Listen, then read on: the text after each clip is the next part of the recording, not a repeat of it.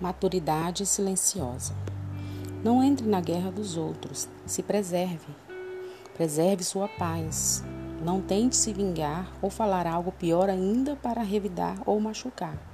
Não vale a pena. Pergunte-se sempre: vale a pena tomar determinada atitude?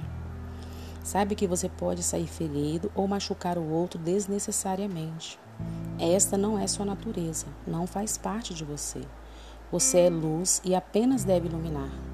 Priorize isso e expanda sua energia de amor e de compaixão. O mundo agradece. Aprender a ficar em silêncio em situações pesadas é algo que a maturidade vai nos ensinando. O silêncio pode ser libertador.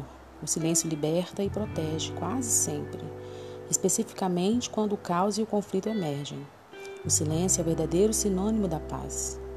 Não precisamos ser os últimos a falar, não precisamos usar palavras como armas que só servem para ferir pessoas. Palavras doces em momentos certos e oportunos são mais interessantes. Elas são como mel que adoça a vida. Use-as a seu favor e não contra você ou contra qualquer pessoa que ferir ou sair ferido. Escolher não falar nada, escolher não fazer nada, isso muitas vezes é a opção mais libertadora que você poderia fazer porque a liberdade está dentro de você e de mais ninguém. A liberdade nasce com uma fonte cristalina dentro da sua alma. Deixar as coisas saírem de controle, deixar as coisas fluírem de forma que encontre a sua paz, menos discussões e mais trocas positivas, as trocas do bem, trocas de experiência, de resultados, de encantos, valem sempre mais a pena. Tenha certeza disso.